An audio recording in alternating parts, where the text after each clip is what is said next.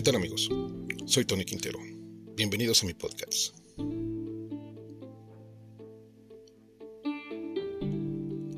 La Organización Mundial de la Salud, la OMS, exige que la salud debe ser el eje y el centro de las negociaciones sobre el cambio climático en esta COP27.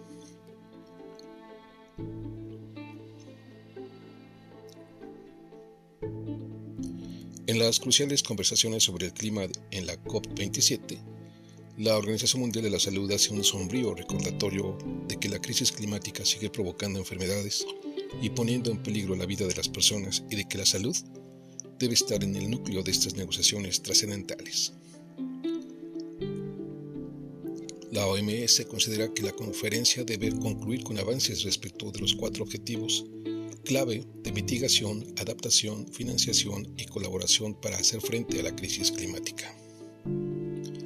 La COP27 será una oportunidad crucial para que el mundo se reúna y vuelva a comprometerse a mantener vivo el objetivo de 1.5 grados centígrados del Acuerdo de París. Hay que recordar que eh,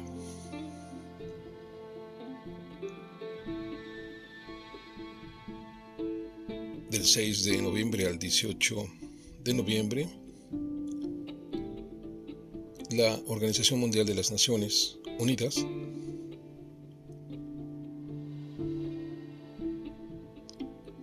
está celebrando su conferencia mundial a través de la COP27.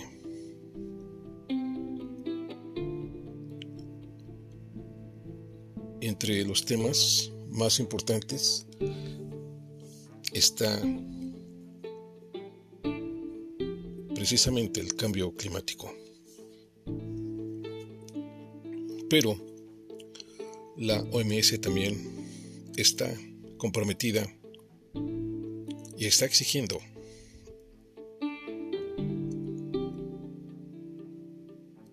a todos los países, a todos quienes entrega, integran la, la ONU, que la salud sigue siendo vulnerable ante el cambio climático.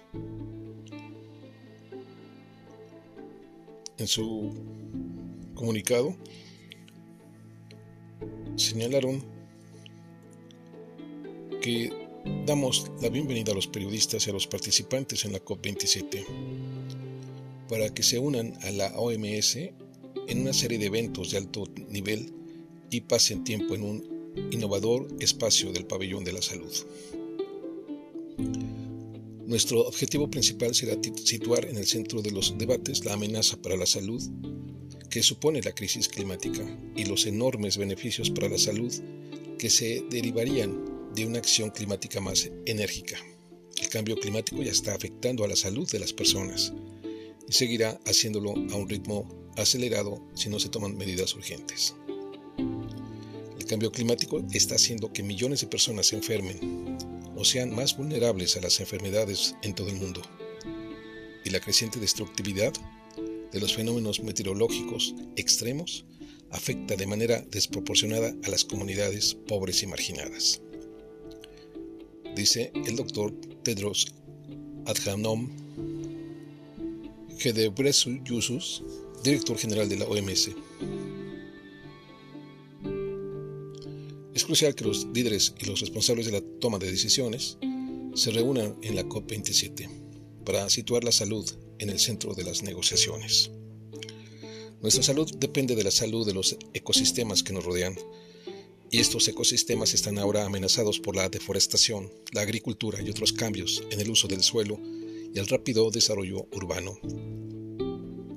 La invasión cada vez mayor de los hábitats animales, hábitats animales está aumentando las oportunidades para que los virus perjudiciales para el ser humano hagan la transición desde su huésped animal. Entre 2030 y 2050, se espera que el cambio climático provoque unas 250.000 muertes más al año por malnutrición, paludismo, diarrea y estrés térmico.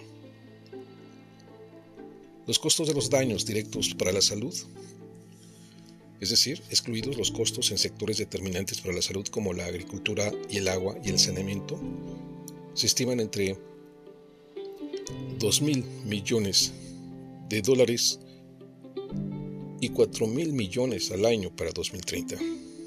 El aumento de la temperatura a nivel mundial que ya se ha producido está provocando fenómenos meteorológicos extremos que traen consigo olas de calor y sequías intensas, inundaciones devastadoras y huracanes, y tormentas tropicales cada vez más potentes.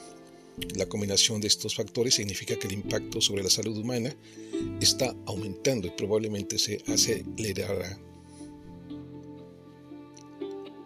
Pero hay lugar para la esperanza sobre todo si los gobiernos toman medidas ahora para cumplir los compromisos contraídos en Glasgow en noviembre de 2021 e ir más allá en la resolución de la crisis climática.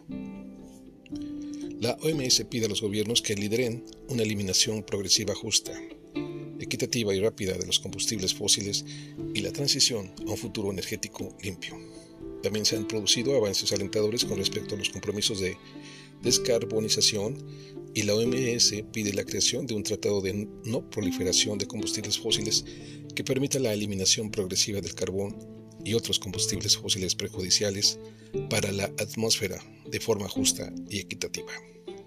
Esto representaría una de las contribuciones más significativas a la mitigación del cambio climático.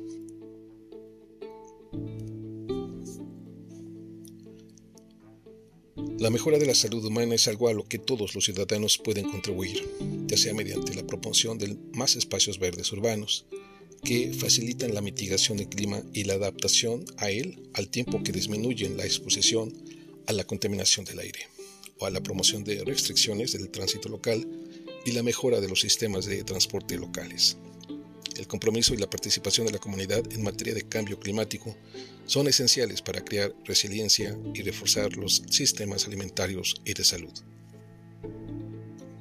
Y esto es especialmente importante para las comunidades vulnerables y los pequeños estados insulares en desarrollo, que son los que más sufren los fenómenos meteorológicos extremos.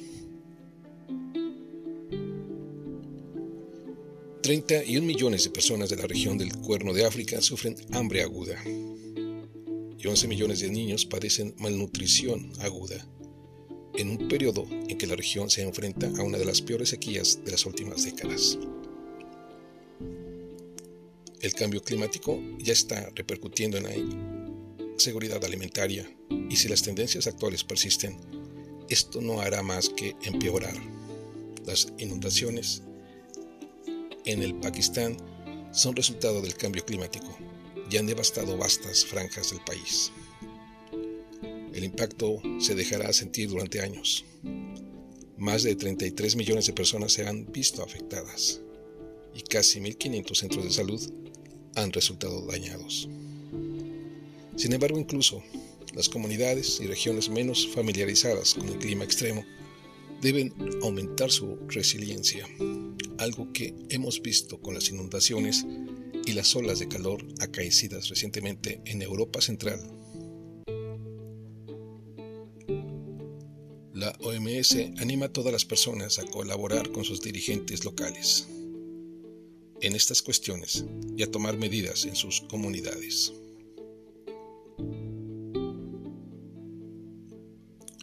La política climática debe situar ahora la salud en un lugar central y promover políticas de mitigación del cambio climático que aporten simultáneamente beneficios para la salud.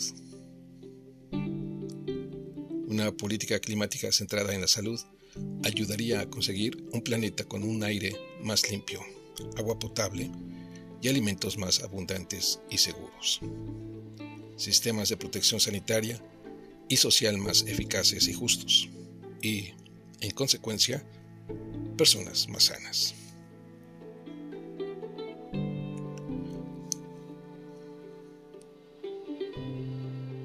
La inversión en energías limpias producirá beneficios para la salud que duplicarán con creces la inversión realizada. Existen intervenciones de eficacia aprobada capaces de reducir las emisiones de contaminantes climáticos de vida corta.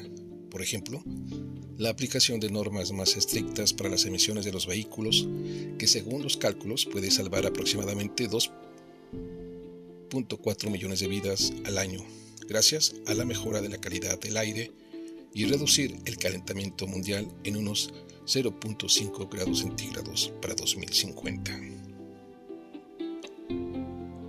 El costo de las fuentes de energía renovables ha disminuido considerablemente en los últimos años y la energía solar es ahora más barata que el carbón o el gas en la mayoría de las grandes economías.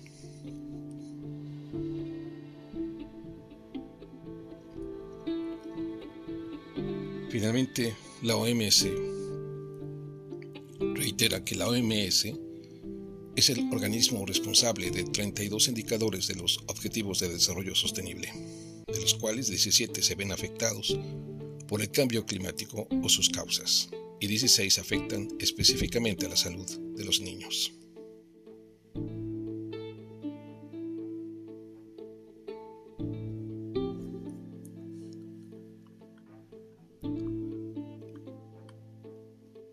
Pues esto es lo que señala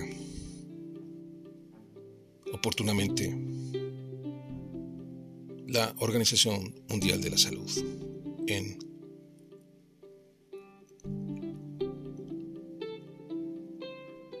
en esta reunión mundial de la COP27.